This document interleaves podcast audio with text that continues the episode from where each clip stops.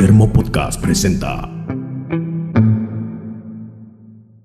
Bienvenidos. Esto es Lo que faltan son financistas, el podcast de cine nacional de Termo, donde felicitamos a grandes creadores de películas de cine nacional que nos encantan y le hacemos bullying a los hijos de puta que nos hacen perder el tiempo con mierda que dura dos horas.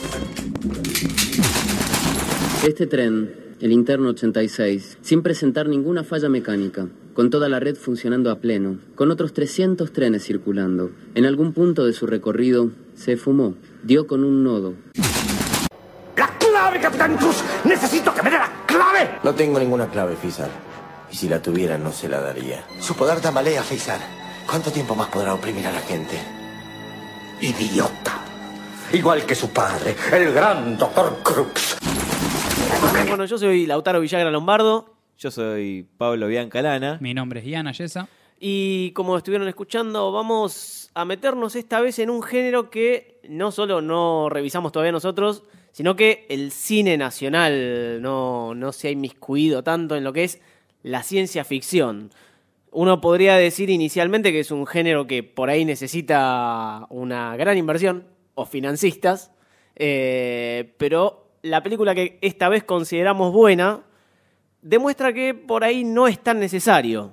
Sí, estamos hablando de Moebius, la película de 1996, producida por la Universidad y creada por la Universidad del Cine, con solo 250 mil pesos barra dólares, porque en ese momento estábamos en el 1 a 1.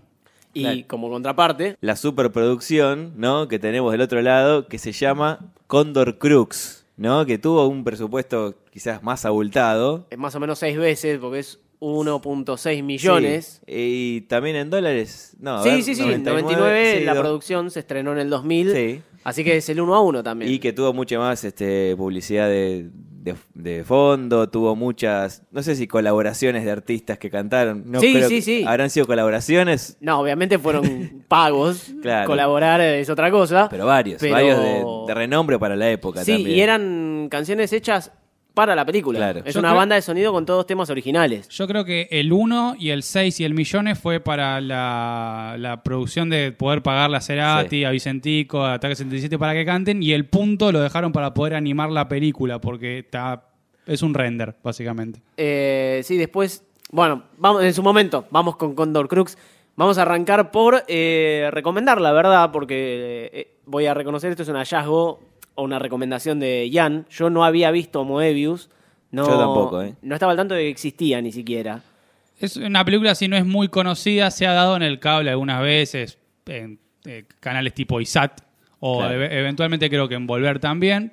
Yo la conozco hace un montón porque, no sé, alguien me dijo, mira esta película, esas cosas que pasan y sobre todo más allá de que eh, esto no es una superproducción, sí tiene una historia que, que- que cierra por todos lados y es esto, un, un intento y bastante logrado de eh, producción nacional de ciencia ficción, que es algo que, como decíamos antes, está totalmente eh, olvidado en líneas generales. Hay algunas películas más de ciencia ficción, pero no abundan y esta es una, si no la primera, una de las primeras, digamos, en, en Argentina en cuanto a ciencia ficción. Es que igual también hay que entender, entiendo por lo menos un poco de que es un riesgo eh, hacer una película del género. Claro. Creo, que, creo que cuando es un fracaso, como vamos a ver después, se nota mucho. Es mucho Sí. más evidente que hacer una comedia romántica media boluda que te puede pasar y Adrián Suárez llena las salas igual. Claro, pero igual eh, algo que notamos mucho en esta película es que puedes hacer ciencia ficción sin tener que poner rayos láser, naves eh, voladoras, animación, todo ese tipo de cosas. No, ni hablar, que- está, eh, está eh, vamos a aclarar, está basada en un cuento de 1950. Eh, el autor se llama Deutsch, Deutsch, Deutsch eh, para que me desato la lengua. ¿Es alemán? Eh, no, es, es, es yankee, pero bueno, se apellida alemán. Sí. Eh, es bastante fiel en lo que es la trama. Eh, va- vamos a aclarar, vamos a hablar con spoilers, así que esta es muy probable que, que escuche gente que no la haya visto. Sí. Véanla. Véanla antes. Véanla y también si quieren leer el cuento, es un cuento corto, está, está bueno y creo que para lo que es la teoría de la cinta de Moebius, que se explica igual en la película, me parece que se entiende más leyéndola. leyendo el libro que podés pausar y, y entender un poco, eh, e investigar inclusive. Sí, para los que quieran leer la, eh, el, el libro, es un cuento, en realidad es eh, eh, un tren llamado Moebius, Subway Named Moebius, de 1950. Armin Joseph Deutsch, como dijimos, es el autor. Dutch. Dutch. Eh, Bueno, ¿Cómo se diga? Pero bueno, pausen, escuchen y vuelvan. Yendo más este, a la historia, es un, un subte, vendría a ser, que se pierde, ¿no? Y es una red de subtes que está, está, eh, o sea, está hecha en el 99, eh, perdón, en el 96, pero está pensada como en un futuro. Sí, acá de- también hay que entender un poco de, de que hay, eh, el que no sea de Buenos Aires, más Claro. puntualmente de la ciudad o no use los subtes, hay desde que, desde que se planeó la red de subte de, Argen- de, de la ciudad, De la ciudad, claro. A principios del siglo XX, Sí. eh, está planificado toda una extensión mucho más grande. Por toda la capital. por, por casi toda la capital con cuatro o cinco líneas más. Sí, Ah, falta la I, la F, la, la J, G. la mitad de la H. Claro, Sí. hay Eh, mu- mucho más planificado de lo que efectivamente hay hoy en día. Claro. Entonces, el- en la adaptación de la película se toma como la licencia de, de- de pensar en una, una Buenos Aires que ya tiene todo ese tramado hecho para ajustarse a lo que plantea el cuento en otro lugar. Pero eh, está bueno también ver el plano para que se entienda un poco. Sí. Porque como está la, la película toda filmada abajo casi, de- se, se pierde por ahí un poco la, la noción de, de por dónde está pasando el subte, de Claro. qué estaciones son. Sí, es- hay, hay algunas estaciones que creo que, me parece que salvo Plaza de Mayo, creo que la nombran en, en un momento, después no hay estaciones este, que las tradicionales que conocemos Que ahora, o que, hoy, claro, que- 2018. que, que existan en este, en este tiempo, ¿no? Está Ciudad Universitaria, hay tres estaciones que llegarían al parque de la ciudad de tres líneas diferentes. Es como un retiro, es como un retiro, pero del otro lado. Que porque retiro Claro. también deberían estar llegando cuatro si se da esta planificación. Sí, sí, sí. Y bueno, en todo este quilombo que vemos, en toda esta red ampliada de subtes, este, se pierde un subte. Se pierde un interno, el Se- 86. El 86. Con, supuestamente por lo que dice Carnaghi, que, que creo que es uno de los pocos actores que conocemos en, este, en, en toda la película, va con 30 o 40 personas. O sea que hay gente que también se perdió arriba de, de ese tren. Y ahí entra eh, Pratt, que es el eh, to- topo- eh, topógrafo. Un topólogo. Topólogo. Un topólogo. Topógrafo es la máquina. Eh, un topólogo matemático, ¿sí? De, también, bueno, justamente de la Facultad de, de- de Ciudad Universitaria de Exactas, eh, que es empleado de la empresa que está eh, desarrollando una nueva línea, que es la que genera el conflicto dentro del subte. Eh, lo que explica justamente y lo que da nombre a la, a la- a- a la película también es que lo que sucede es que se dio, eh, se creó una cinta de Moebius a partir de la extensión en las líneas de, de subte y que esta última línea que cruza el resto genera esa este nodo que hace que el, el Sí, dice- tren desaparezca. Un matemático, alguien que entienda esto efectivamente, lo podría explicar mucho mejor, pero Dice que las combinaciones llegaron a tantas que son infinitas, ¿no? Del, del trazado, que un subte puede pasar Claro. por todos lados y hacer todas combinaciones eh, y deja de haber manera de contarlas. El sistema es una red de una asombrosa complejidad topológica, pero creo que el nuevo ramal ha llevado la conectividad de todo el sistema a un orden tan alto que no sé cómo calcularlo. Supongo que ha llegado a ser infinito. De ser así, señores, podríamos deducir que el sistema se comporta como una cinta de Moebius. Busquen lo que es una cinta de Moebius. Si no les queda clara la explicación de la película y del libro, si lo leyeron cuando les dijimos que ponga la pausa.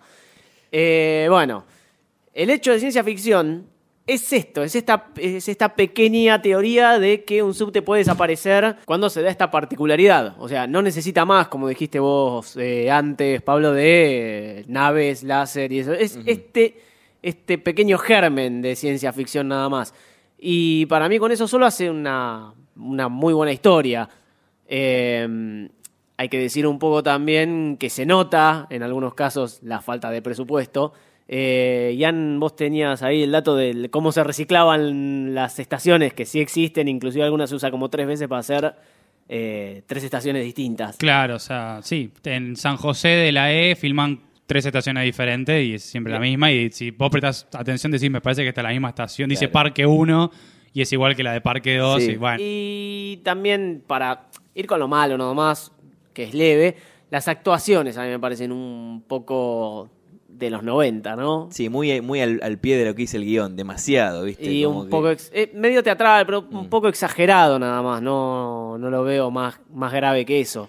Yo igual que creo que, por ejemplo, la actuación de- de- del, del protagonista, de quien hace el papel de, de Pratt, es como no pestanea, básicamente. Sí. Pero yo creo que en un punto tiene alguna algún sentido en cuanto al personaje o a cómo está a la historia en general, digamos, de una cosa como que genera to- todo el ambiente una cosa media sobrenatural, incluso los personajes como son, porque no son muy naturales, que digamos. No sé si es una cosa de que quizás no están actuando tan bien o que también hay una dirección ahí en cuanto a que sea como medio eh, rara también la actuación y sobre todo el personaje principal que, que es como vos lo mirás y decís, este tipo está duro Le directamente. va a explotar la cara en cualquier momento. Claro. Sí, sí. eh, bueno, es topólogo.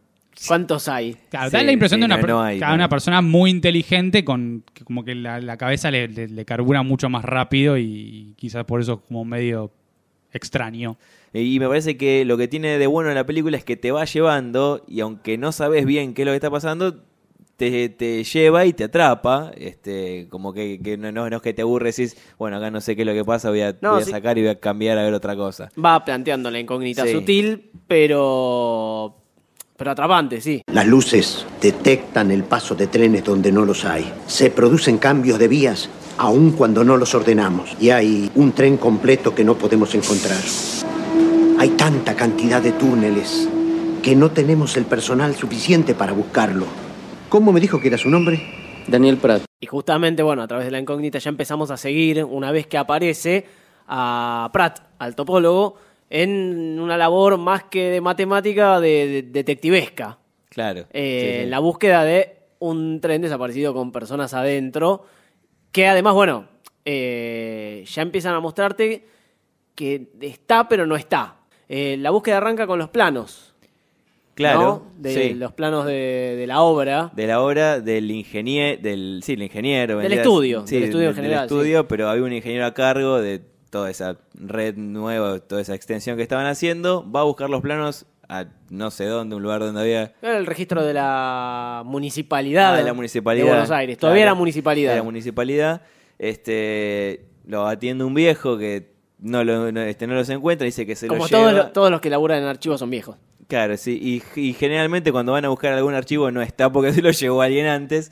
Este, bueno, y acá no es la excepción, pasa eso, y le dice que solamente se pueden llevar esos archivos a alguien que eh, sea eh, colaborador del expediente o algo por el estilo. Entonces le dice que se lo lleva el doctor Milstein y no Milstein, como ya nos confundimos eh, varias veces, o yo por lo menos, cuando lo estábamos viendo. Queda la casualidad de que era docente de él en eh, la facultad, entonces va efectivamente a buscarlo a donde a la facultad. Se toma el tren que llega a Ciudad Universitaria, lo que teníamos para decir acerca de eso, que eh, entre la gente de Ciudad Universitaria que, que, que cursó en, Ciudad- que cursa en Ciudad Universitaria y vio la, la película, se llama La película donde el subte llega a Ciudad Universitaria. Que inclusive tiene un ascensor. Bien, y de ahí se, se, se toma el subte de Ciudad Universitaria porque no encuentra al profesor, una profesora que no aparece nunca más después aparece en la película, le pasa el contacto de... Sí, que sí, el único- él- la única función que tiene es pasarle el contacto. Claro, y ni siquiera me parece, no sé si se lo pasa. Ah, sí, se Sí, lo sí, pasa, se lo le, pasa, da un pasa. número, llama, llama desde el subte, y desde el subte se toma el subte en Ciudad Universitaria hasta Dock Sud. O sea, ahí ya como que hubo un cruce al otro lado de General Paz. Pero cruza toda la ciudad en subte. Claro. O sea, vos te das, te das dando cuenta de lo que dicen, que la, la red está recontra, re extendida. Lo ves en lo concreto, pues decís, subte llega. La primera vez que ves esa película decís, el subte llega a Ciudad Universitaria, el subte llega a Dock Sud, el Sí. subte llega al parque de la ciudad. O sea, como es, es No. imposible pensarlo en la realidad hoy en día. Puede pensarse a varios años. Fue, me parece que en ese sentido la película fue muy optimista. Dema- sí. Eh, bueno, dice ¿O en un no? momento que la red tiene 250 kilómetros. 200, Y- 200 kilómetros. 200 kilómetros. Sí. Bueno, igual sigue siendo una barbaridad porque lo planificado que se está llevando a cabo ahora va a llegar a 97 recién. Claro, bueno, es decir, en el año dos- 2001 se hizo un plano de líneas que tienen que, que se aprobó para hacerse. Este, y todavía no llegamos ni creo al 60 No, por 50% de ¿Cómo era de 10 ese. kilómetros de subte por año? Bueno, sí. Sí. En Mm. fin, se toma el subte hasta Dock Sud, se baja en Dock Sud, eh, que la estación está bastante deteriorada. eh, bueno, y va a buscar a este doctor Milstein y no lo encuentra en la casa este, y encuentra una nena que debe tener alguna simbología, una chica con el resto de la película. Acá yo me pierdo un poco. eh, Va, me pierdo. En realidad no, le- no le encontré mucho sentido más eh, que después la lleva al parque de la ciudad. Eso ahí yo no, yo no entendí. Y es por- como que con la montaña rusa tiene la epifanía. Eh, eh, en el medio, ¿no? Entre, entre que la encuentra y la lleva, está la reunión que tiene con, con Carnaghi, que es el director general, Sí. con el maquinista, con uno de los maquinistas que vio barra no vio el tren. Claro. Eh, Hay un encargado de maquinistas, creo, me parece que también. Sí, eh, bueno, y no sé por qué está el director del hospital militar, pero bueno, hay más personajes Bueno. Hay que... una reunión de consorcio bastante importante. Sí. En el subte. En el subte. ahí- ahí Eh, bueno, y ahí también está, está la explicación que da, o por lo menos su teoría, que da Pratt.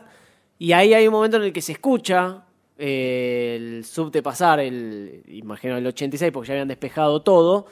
Y dicen, está abajo, y los que están abajo eh, le dicen, no, pero nosotros lo escuchamos arriba.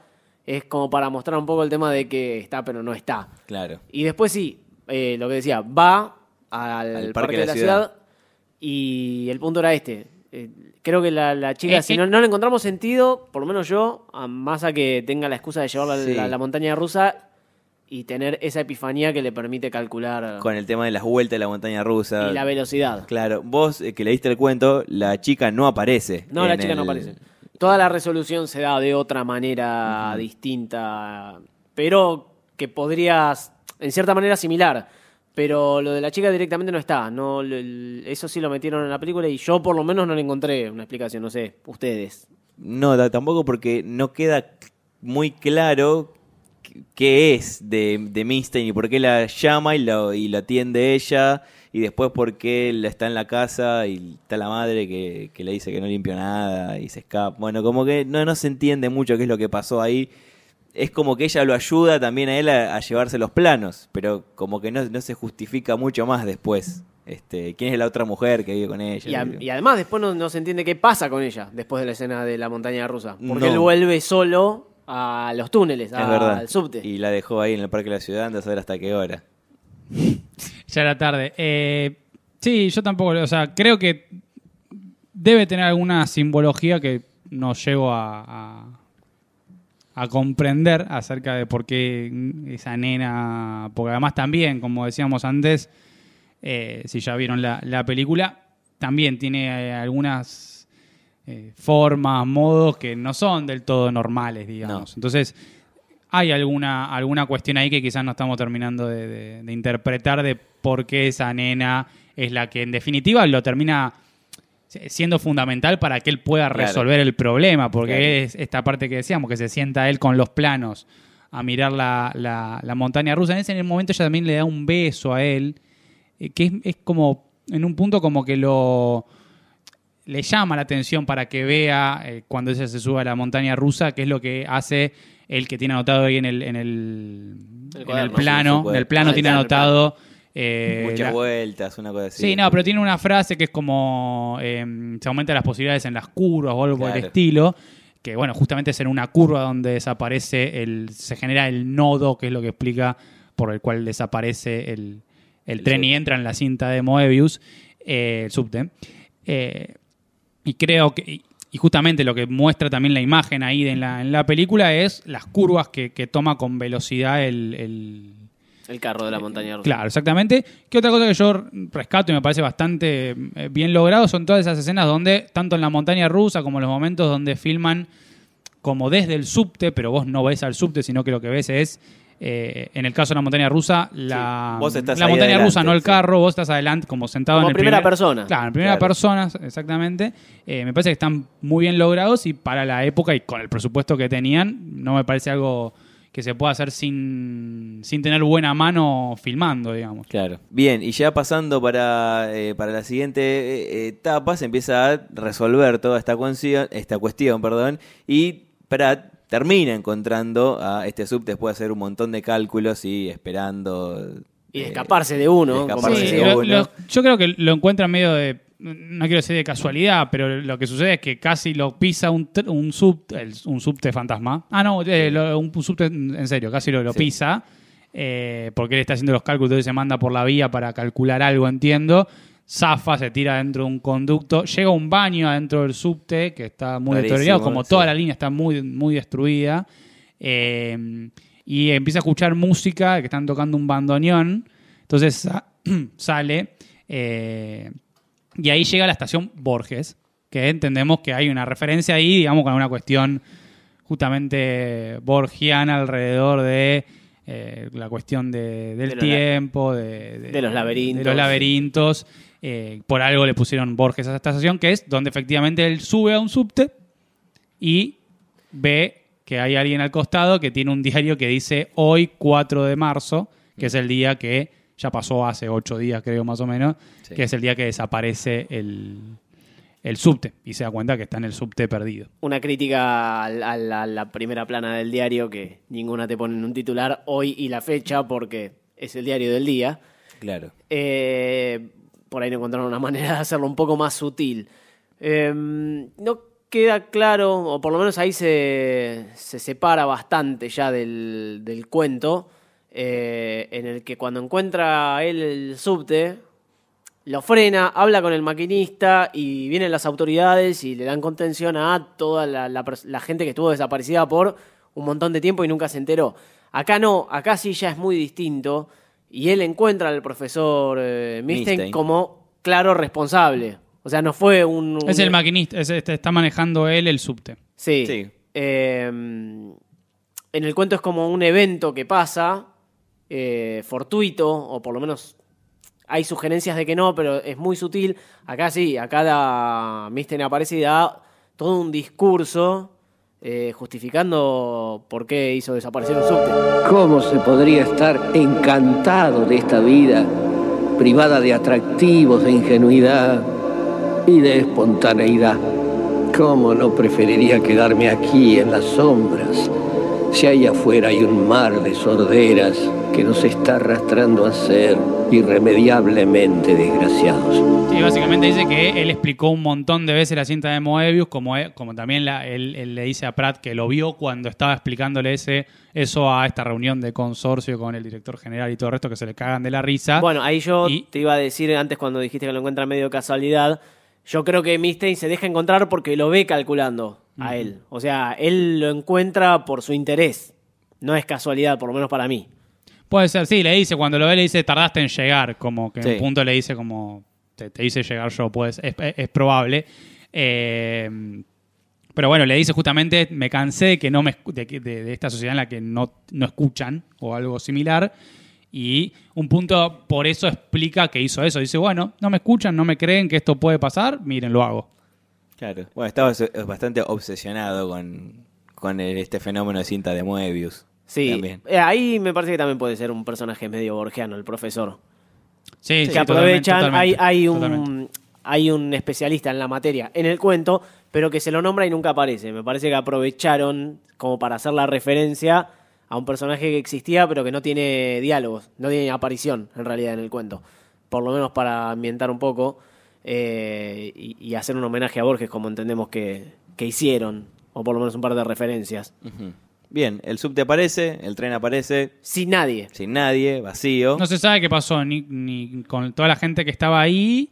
Que estaban y- como, como zombies, digamos, Claro. ¿no? Como cuando te los trance. muestran están como que y de hecho él lo le, cuando mm, Pratt se encuentra con Milstein, Milstein, yo, le Sí, digo sí, Mil- sí. yo le dije Milstein todo el tiempo. Bueno. Eh, lo encuentra y le dice, ¿y ellos qué, qué, qué pasa? Y, y le dice como sí, como que no se están ni, ni dando cuenta de lo que pasa, como que están ahí como... mm, Como dormido. Sí, sí, en, eh, sí. Est- están, están en un viaje entre estación y estación. O sea, eso están haciendo nada más. Está- Mm. Están viajando en un subte. Y bueno, este, en fin, lo terminan encontrando eh, este subte, las autoridades de esta bastante pesadas. No sé por qué estaba, seguimos la, la, incógnita. la clave la tenés. La- ¿qué, qué- ¿Qué clave? qué- qué no, clave? perdón, no, estoy diciendo porque la, ¿Te parece? Sí, No no la clave, me tiene que traer la clave. Bueno, Bueno, juntalo, juntalo. Sí.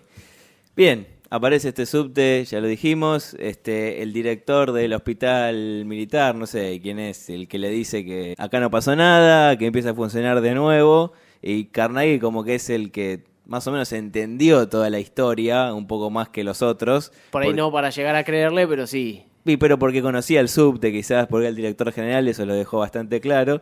Y después, este, claro, cuando se van, Carnegie se pone eh, a recorrer el subte de nuevo y encuentra la libreta esta, está como perdido, encuentra la, este, la libreta de Pratt con sus cálculos y un operario de ahí le vuelve a decir, señor director, ¿eh? ¿qué pasó? Volvió a, eh, a desaparecer un subte, un tren. Sí, El, el final, sí, Sí. me pareció medio exagerado. Sí, un poco, quizás. Pasa, la- eso sí, también pasa en el cuento, pero eh, de otra manera. Mm. Pele- pero el, el grito del empleado y la cara de Carnage me parece que le da un cierre que no, no me termina de convencer. Sí. Pero de vuelta, o sea, analizando a esta película como lo que es, que es un. No solo un proyecto de una universidad, sino que además el primero de todos. A mí me parece que, que está mucho mejor. eh, está, está muy bien. Sí. Sobre todo ahora cuando pasemos a, a- a la contraparte. Y sí. Eh, Algo más que decir. La, la recomendamos, obviamente. Sí, por más de las pequeñas fallas que, que- que le podemos haber llegado a encontrar. Me parece que tiene 22 años. eh, Sí, está y- mejor que está algunas cosas que salieron después con mucho más presupuesto también. Con mucho ¿no? más presupuesto. También que no necesitó muchos efectos, digamos. Pero. No, Sí. un guion nada Es más. la- un- la Es un buen guion. La prueba concreta de con un buen guion, una buena idea y se pueden hacer cosas que, que- que valen la pena efectivamente de ver.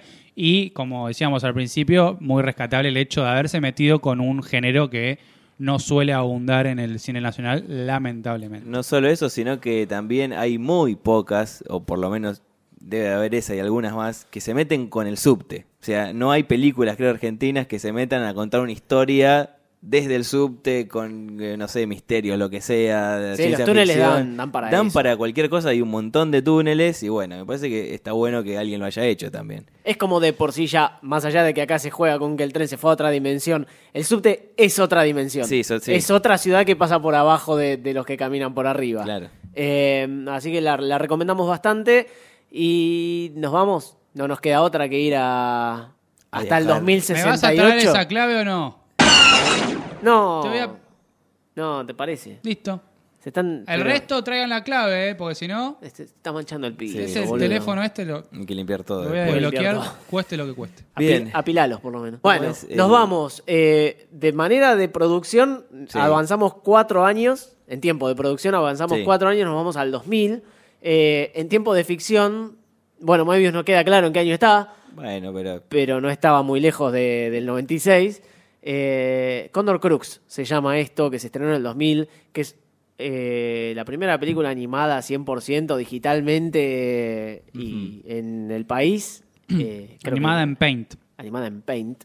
sí, es un Transcurre en el 2068. Acá sí se la jugaron con la ciencia ficción y, y- y lo futurista. Y que como que parece que el mundo está gobernado por una supuesta... Que el lo- cono sur. El, el El cono sur, sur. Lo dice. explican al principio. Sí. Hay un- ya el primer problema que tiene la película desde lo técnico, eh, los volúmenes. Sí, bueno, eso también. Eh, Del audio estás hablando. Los, claro, los volúmenes del audio. Eh, no baja la música cuando hablan los personajes. No. Que tampoco lo hacen muy bien ni con mucho entusiasmo. Que, no sé, habían cobrado y ya no les gustaba lo que veían, no sé. Puede ser.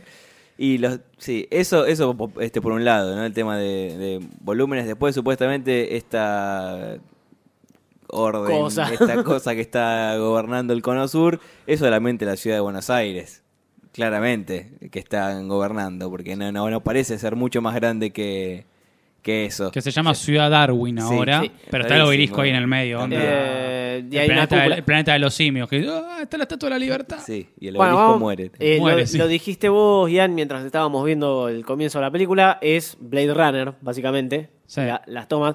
El, bueno, el control. Pero, pero pésimamente hecho, ¿no? Sí, el inicio, el inicio de Blade Runner. el gobierno este totalitario por este Fizar. Freezer. Freezer. Se llama Freezer, o sea, Pfizer. Se empieza, llama Freezer. empieza llamándose Fitzer y a lo largo que va, va eh, transcurriendo la película, ya le dicen Freezer. Ya está. Ya le o sea, dicen Freezer, sí, Como sí. complicado ponerle Fisher. y no, no, no te es como suena fi- esos caramelos, ¿vieron? El Fitz. Como Claro, por ahí, sí, sí, pero con hay un er al hay final. un- hay un- Bueno, el gobierno totalitario Sí. de vamos a decirle Freezer, lo vamos a instalar con ese nombre. Eh, no, no- no le vamos a decir, no, no- no se llama Freezer, se llama Vamos a decirle Freezer. Vamos a decirle Claro, Freezer. está. Así todo es el nombre. Eh, ya también, ya arrancamos, homenajeando, a, homenajeando barra choreando a Blade Runner. eh, la idea esta del gobierno totalitario es, por decirlo, orwelliana de, de algo tipo 1984 o, o Un Mundo Feliz, no sé. Sí, tiene algo también de- del imperio de Star Wars. Claro, va, de- están, está como tratando de, de, de homenajear, no sé si trata de homenajear o, o es inconsciente, eh, pero pasa por todo eso y de manera muy liviana y, y mal lograda. Sí, no, no me parece. No sé si lo trata de homenajear. Me parece que no, igual. Es como que busca generar un mundo nuevo, eh, basándose en el, el- eh, o estereotipando el futuro, vendría a ser. Porque vos el futuro que decís, ¿cómo te imaginas? Que naves espaciales. Sí, no es que no, no, no eh, inventaron rayos nada. láser y nada que ver. me No se les ocurrió nada nuevo, eh, y hace 20 años de esto casi. Sí. No se les ocurrió nada nuevo y trajeron el mismo futuro distópico que se ve en el 90% de las películas, solamente que lo pusieron en la ciudad de Buenos Aires. Claro. Y le pusieron un domo arriba que también ya lo vimos en dos millones de películas. Sí, hasta en Los Simpsons. Hasta en Los Simpsons. Ah, que es después igual la de los Simpsons. Bueno, así que claro, podemos decir sí. que los Simpsons se copiaron Se de. Sí, eh, pero bueno, es una novela Condor de Stephen Crux. King. Eso es una novela de Stephen King. Eh, igual bastante choto. Bastante chota la cúpula esa porque la atraviesan como cuatro veces. Sí, le- lo atraviesa un, un Antonov. Eso, eso es lo mejor que. Bueno, no- no nos vayamos al final vayamos, todavía. No vayamos todavía. Eh, no le cagamos nada a nadie. Eh, Podemos decir que está dirigida por Juan Pablo Buscarini, Sí. que eh, también es conocido por otra película mala que hablamos aquí, que es Peligrosa, Peligrosa obsesión. obsesión. Es productor. produ- productor, productor ejecutivo, creo. De, de Peligrosa Obsesión. También participó en Dibu 3 y bueno, el otra. ratón Pérez. Así Otra. que si algún día leen en un cartel Buscarini en un afiche de película, no vaya. O recomienden la el Claro. podcast, claro. Pero no entren, no entren. Eh, bueno, él es el responsable máximo. Eh, a nivel estudio está Patagónica. Después, cuando ves los créditos, te das un poco cuenta de que está. De, de que las animaciones son todas traídas de distintos lugares y las meten todas juntas, porque son escenarios animados en 3D y son personajes dibujados en 2D. Sí, no, no, Es no raro. un mérito para nada. O sea, da- Moebius- dame un contorno para que, que, que se, que se mueva, no sé. Que, La cinta de Moebius Sí. es una explicación de un cuerpo que tiene una sola cara, eh, bien detallada, lo vimos bien en la otra película. Acá te meten dimensiones por todos lados sí. y que no están bien, no conviven bien. No, no, y, y, y tampoco da para las emociones y las expresiones que dan los personajes No, o que quieren eso- dar. Es como que no, no ayuda tampoco la animación a darle y tampoco creo la participación de los personajes que los actores que hicieron las voces, para mí lo hicieron sin ganas. Damián de Eh, Santos, Damián bueno, de Santos- los nombres, ¿no? Sí. Damián de Santos es el protagonista, Juan Crux. Juan Juan Crux, que nunca se dice igual, me parece. Es la primera vez. Se dice Juan. Nunca Juan. dice el nombre y apellido juntos, pero es el comandante Crux, o el Sí. general. Crux, eh, y se llama Juan. Claro, Juan. Eh, el padre es Pepe Soriano, Sí. el doctor Crux. Que es eh, una especie de anarquista, vendría a es ser, un ¿no? anarquista. Un- algo por el estilo. Sí. Y. Es, rebe- es un rebelde, rebelde, es un es la rebelde. rebelde de Star Wars, mal hecho. Vamos a hacer esto. Dejate Como, como es algo que está mal hecho y tenemos más ganas de hablar de todo lo que está mal hecho, sí, sí, sí. la trama es muy genérica. Es un régimen, eh, un grupo rebelde, un elegido. Un elegido. Con muchos Un elegido mini, por mini- los dioses. miniclorianos. Sí, Eh, miniclorianos. ¿Qué podemos decir? Matrix, Star Wars. Eh, ¿Dónde más hay un elegido? Está muy visto en todos lados. El Mesías. o bueno, no, Jesús. la- claro, la referencia. Es la referencia bíblica. Sí, es todas más, estas películas. Me, me parece que en un momento lo dicen que es un elegido como los dioses, como, Sí, en, acá hablan otras- de los como dioses. en otros lados. Creo que le explica alguna cosa así. Solo que acá son elegidos por los por los eh, sí, los incas. Por los incas, claro. en el Detalle Machu. Picchu, Machu Picchu, que bueno, la película en un punto intenta como decir, bueno, los indios, lo- lo- los pueblos originarios buenos, pero lo raro es que tienen a un descendiente de europeos, porque este Condor Crux no es ningún pueblo originario, No. como elegido y que elegido por los Sí. dioses. O sea, ¿qué dios inca va a elegir un europeo como el elegido. Claro. Sería- sí, o bueno. sea, es como decir, vamos a sentarnos a esperar a que venga Cristóbal Colón a salvarnos a todos. Es ridículo. No, mejor o sería, sería una cosa así. Los judíos van por el año 5000 porque todavía están esperando a su profeta, a su Mesías. A su Mesías. Eh, sería como que aparezca el profeta judío y se llame Mohamed. Claro, no Claro, tiene ningún sea- sentido. sea- del ISIS. Y además como que todo el tiempo trata de reivindicar esta cosa de eh, igualdad, derechos humanos, como pueblos originarios, pero el, el primer momento que caen en la selva amazónica, creo- en la- en la selva amazónica, selva ¿no? amazónica. Este, después de que se escapa Juan Crux del, Del domo. del- de este domo, o lo echa, no me acuerdo. que No, la cosa hacer. arranca en una persecución que él, él labura para el régimen establecido Sí. y tiene que perseguir a quien después resulta que es el padre, que es el rebelde. Claro. En todo el trayecto que él arranca como diciendo, despotricando contra el padre, diciendo no, es un idealista, eh, habla dos veces, no manifiesta ninguna emoción ni cuando lo odia ni cuando se da vuelta y ya de repente él también odia al, Al vamos a decirle Freezer. a Freezer. Vamos a decirle ¿no? Freezer, sí. Eh, no, no hay un camino, no recorre ningún camino. No, no, Porque no. además ya se da vuelta los primeros 10 ex- minutos. Expresividad cero, además. O sea, bueno, el dibujo no, no expresa nada. Podría un dibujo expresar algo, Pero además tampoco. la voz de Damián de Santo está todo el tiempo monocorde. Sí. Eh, pa- No eh, expresa emociones. Da la sensación de que como que le dieron la hoja, el chabón lo leyó y después se lo pusieron arriba de- de- Claro. del coso. No, Sí, no, sí. no mucho más que eso. Cuando Bueno. terminó la película le diagnosticaron Asperger, me parece. Bueno, y, vol- y vol- volviendo a esto de reivindicar a los pueblos originales, yo todo cae en la selva amazónica y lo que hay es un estereotipo grande de los pueblos originarios. O sea, hablan de, no, no sé en qué están. Sí, Pocahontas, un poroto. Sí, Bueno, eh, los, lo- lo- los aborígenes Aborígenes, son, los indígenas, son no, sí. todos iguales. Son Sí. todos iguales, son todos iguales, están todos vestidos igual. tienen Están Todos en bolas Todos, todavía. todos en bolas. todos hacen lo mismo. Esto- estamos hablando del año 2068, dijiste. 2068, están sí. to- o sea, están todos como si te dijera un libro de historia. ¿no? Es una cosa que vos decís, bueno, dale, dejate joder. Bueno, sí. Eh, y acá, eh, cuando cae en esta especie de De tribu, bueno, hay una cacique, vendría a ser, sí, no sé, sí, una cacique, eh, que es Leticia Breiche, hace la voz de Zonia. Zonia, Y de con Z. Zonia. No, un nombre recontra re aborigen, Sonia, ¿eh? O sea, Sonia. Y pero pues tiene Z. Entonces ahí de golpe caen los eh, guardianes de Freezer, vendría a ser. vamos a decirle de Freezer. Empiezan a explotar todos, explotan las cabañas, explotan las cabañas de paja, increíble eso que pase. Eh, eh, No igual sé- se y- quema la paja y no se queman los troncos que sostienen la paja, lo cual es muy raro. y vamos, vamos- podemos hablar acá del fuego, por favor. Sí. Sí, el fuego se lleva el premio al peor efecto especial.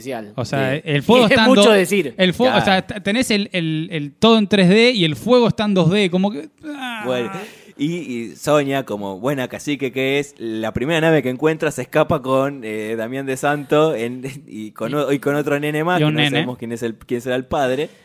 Eh, Y abandona, que- abandona toda su. Bueno. toda- su gente. Eh, acá una cuestión del idioma, ¿no? Eh, Juan Crux habla castellano, argentino, porteño, o de, bueno, de Darwin sería la ciudad.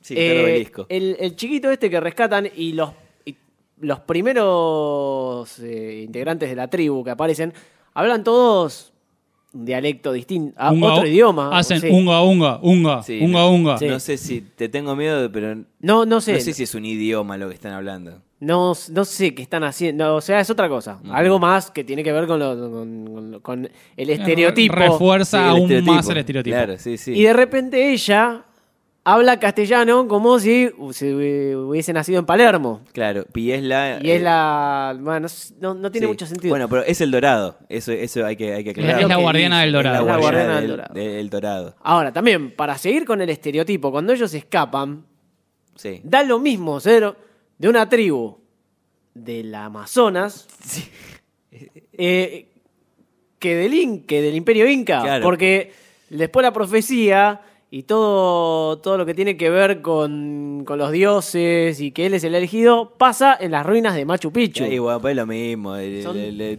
todos negritos. Inca, Eh, mapuche. Brasil, eh, Perú, es más o menos lo mismo. claro, el dorado. el- Todo el- lo que esté de la General Paz para aquel lado. Claro, claro, no importa, Imperio Inca. O sea, la- yo estoy, estoy haciendo este podcast con dos porteños. Sí. ¿No? Eh, así piensan ellos.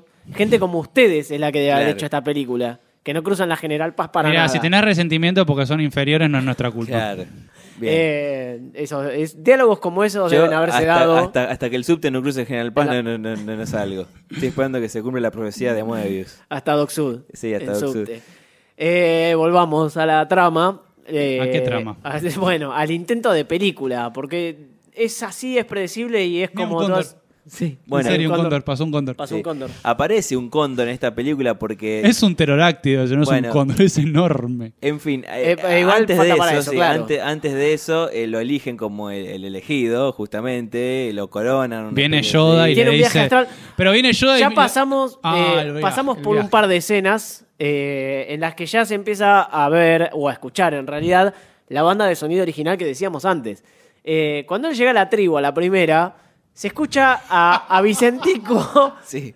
como si estuviese Fantástico. tocando en el anfiteatro de la tribu. Claro, porque no es que lo, no es que lo ponen... eh, no voy a decir, que iba a decir extradigética- eh, extradigéticamente, que no se va a entender. O sea, no es que... Es como si ellos estuvieran escuchando a- Claro. a, Vicentico. Entonces están, como decíamos antes, una cosa totalmente que está hecho con paja y están todos en pelotas. La Y de verdadera FM La Tribu estaban escuchando. Claro, FM La Tribu tienen puesta la radio, no sé, porque se lo escucha como si estuviese ahí. Y ¿es? bueno, pues son así. Bueno, después de ahí pasan, eh, tiene cuando eligen como Salvador, una cosa Sí. así, tienen, tiene un viaje místico en el Viaje que astral. un viaje astral que le explica a un, una especie de gigante, no sé cómo Es una estatua que se tiene mueve. una epifanía en la que escucha a Cerati. Nadie sabe su destino hasta que los dioses se lo comunican. Recibirás la señal. Bueno, en ese momento eh, viene Freezer, sale de su domo, apresa a. ¿Cómo se llama? Zonia, se la lleva y él, y, y Damián de Santo queda con el. con el. con el. El niño. Claro, el niño. se queda con el niño. El o niño sea, aborigen. Se queda con el niño aborigen, que es uno de los únicos, uno de los pocos que se salvó. Perdón, tiene nombre el niño aborigen. No nos importa. No, me- no me acuerdo No el nos importa. A mí lo único que me importa es que me traigas la clave. ¿Me podés traer la clave? Otro más. Oh, Vaya, tapalo ya, con diario. sí. Bueno. Ponelo al costado del otro. Vos, el próximo, la clave, tráeme la clave.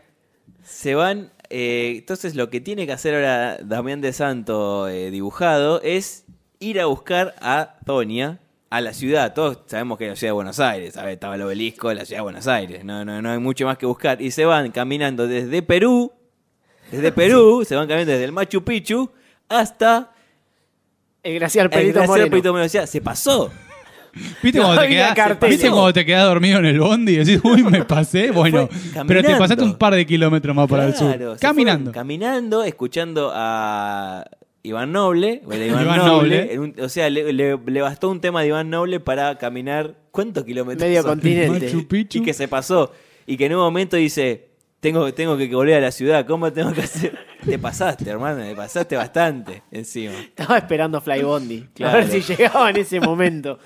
Eh, nada, la trama es así. Es... Bueno, pero Lo pará, que no es llega- predecible es malo. Claro. Porque se pasó, se- se fue a Santa Cruz en serio. Sí, sí, sí, sí. No tiene mucho sentido. O sea, que querían poner, querían mostrar diferentes partes de, de- de- de América Latina, entonces mostraron el Amazonas, mostraron Machu Picchu y tren mostraron de las nubes, el tren de las nubes, cuando porque en empieza un a bajar. momento pasan por el tren de las nubes, Pasan por Jujuy. también, saluda a la está Sol, le quebrada. dice hola, le revolea el poncho, siguen y llegan, de, sí, lo saludan a César en Jujuy y siguen y llegan a, a, eh, al Al glaciar, Al glaciar. sí. Moreno. Porque había que mostrarlo y hacen una escena ahí Claro. parado él arriba de una montaña en el glaciar Peito Moreno. Que, y fue a buscarla, bueno, fue todo esto para ir, a, para ir a buscar a Sonia. Y de golpe ve un cóndor gigantesco que es como una especie de, no sé, Sí, sí, un dragón, Un ese dragón, el es un dragón, dragón. de Games of Thrones. Que está dibujado por una sola persona, ese, porque después en los gritos aparece que es animación del cóndor, le hizo un solo tipo,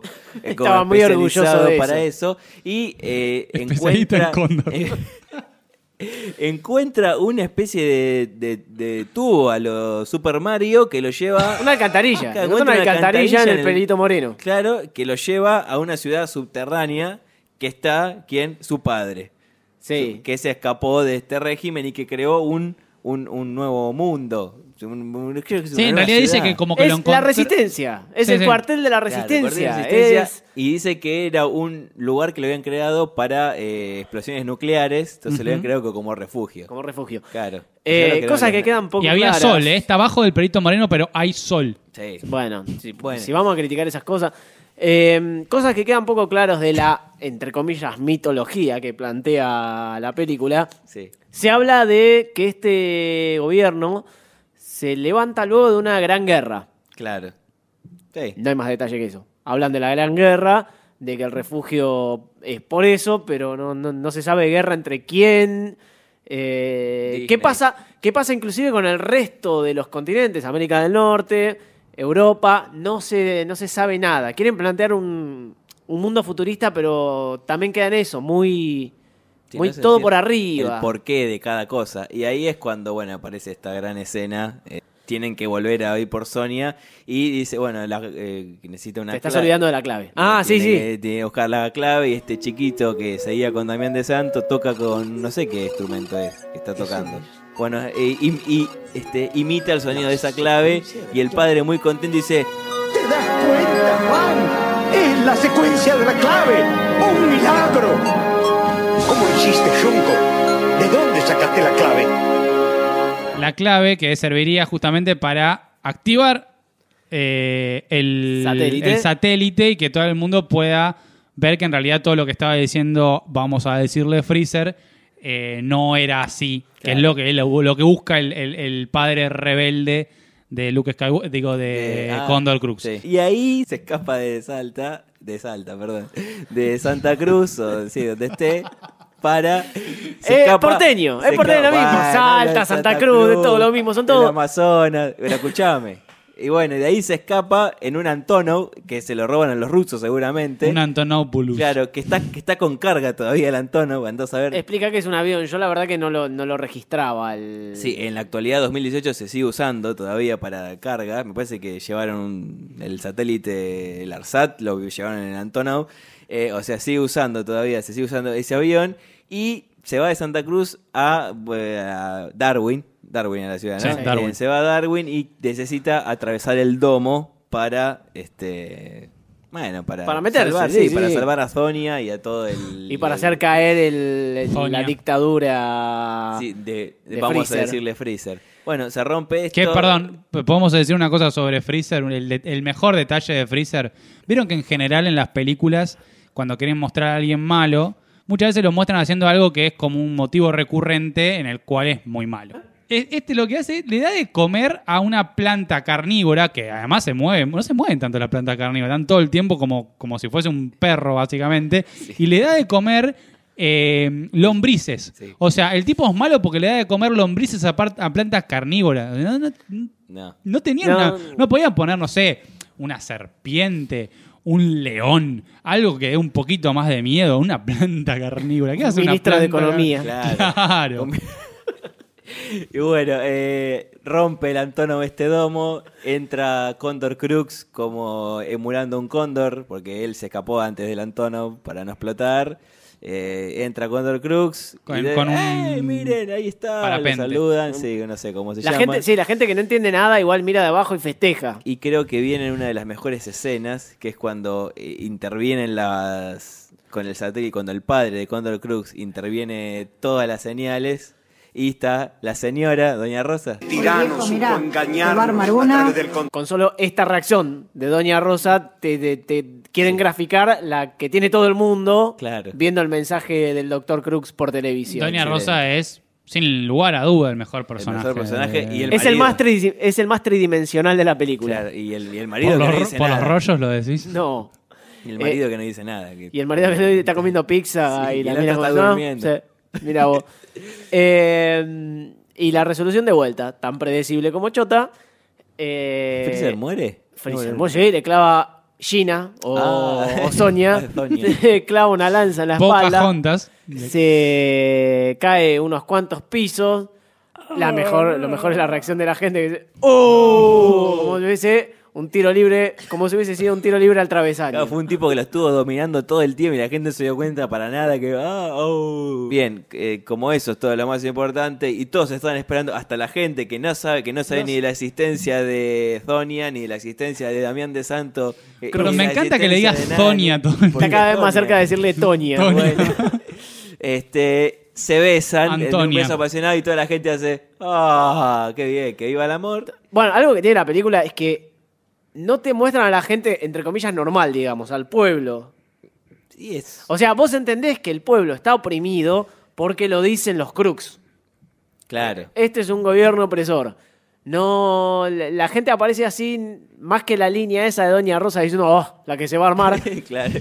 Después son todas onomatopeyas. Es el, ¡eh! ¡uh! ¡ah! No pasa nada más. O sea, ¿qué sabes? Sí. A mí me gustaría ver una versión de esta película bien hecha, eh, en la que muestren eh, cómo sufre la gente normal, la- el pueblo, digamos, Sí, porque no, sí. no te da ganas de que se caiga el, el- el totalitarismo este porque no, no, parece. no lo ves, no, no ves qué hace. No, ¿Qué hace no, para no, hacerlo? Más allá de haber puesto un domo y decir que afuera no, no pasa nada, no se puede vivir. Ahora, ah, de, ahora más eh, ven, el- ven, ven, ven la luz del sol porque el domo ya no, ya no está más. Y termina con una, un monumento que le hicieron a mm, Juan Crux, a Juan- Condor Juan Crux. Cóndor Crux. Juan Condor Crux. Y explicando a la escena de los Simpsons con el árbol embrujado de eh, Jerry- que Jerry le, le roba a los Simpsons de limón. Árbol de los la misma la escena, sí. escena. El niño, este niño que se había ido con Condor Crux a- desde Sal, desde Perú hasta Calafate y después vuelto y todo, que se lo había llevado en la, en la tribu, eh, contándole a, a los a los niños, a los otros niños, él ya de mayor decía, yo vi todo esto cuando... Mayor, orgulloso de haber perdido su idioma original, porque está hablando en También, castellano, aprendió sí. a hablar, y tiene como 80 años y todavía tiene el mismo corte taza que tenía cuando tenía 6, 7 y era niño. Esto, lamentablemente, fue Condor Crux. eh, no la vean. Porque tampoco fue muy entretenida para reírse, ¿no? Más allá de. No, un embole épico. Yo le doy eh, medio termo. Medio termo. Medio termo. Me gustó mucho la parte que de la clave. No, o sea, si el mínimo es uno, yo le pongo uno. El, el que haya el mínimo, no sé cuál es el mínimo. Le pongo No, ese. no está muy establecido, no tenemos ese sistema, pero bueno, sí, Bueno, es muy pero- mala. sí, es muy Es mala. muy mala, fue muy ambiciosa en el momento. Fue, yo me acuerdo de toda la campaña publicitaria, era mucha manija, pero se hacía mucho hincapié en la banda de sonido y después cuando la ves terminando te cuenta que sí, el esfuerzo estuvo Claro. ahí. Es como cuando te muestran un departamento y te dicen, no sabes el balcón terraza que tiene. No sabes el balcón, vas a ver y el, el balcón terraza de cara. Es re simpática. Sí. Eh, así que, bueno, escápense de esto. 1.50. Y es una prueba de ¿eh? que a veces lo que faltan Sí. no son financistas, sino una buena idea, como si la tuvo Moemi. Nuestro amor nunca podrán sacarlo de raíz. Sacarlo de raíz.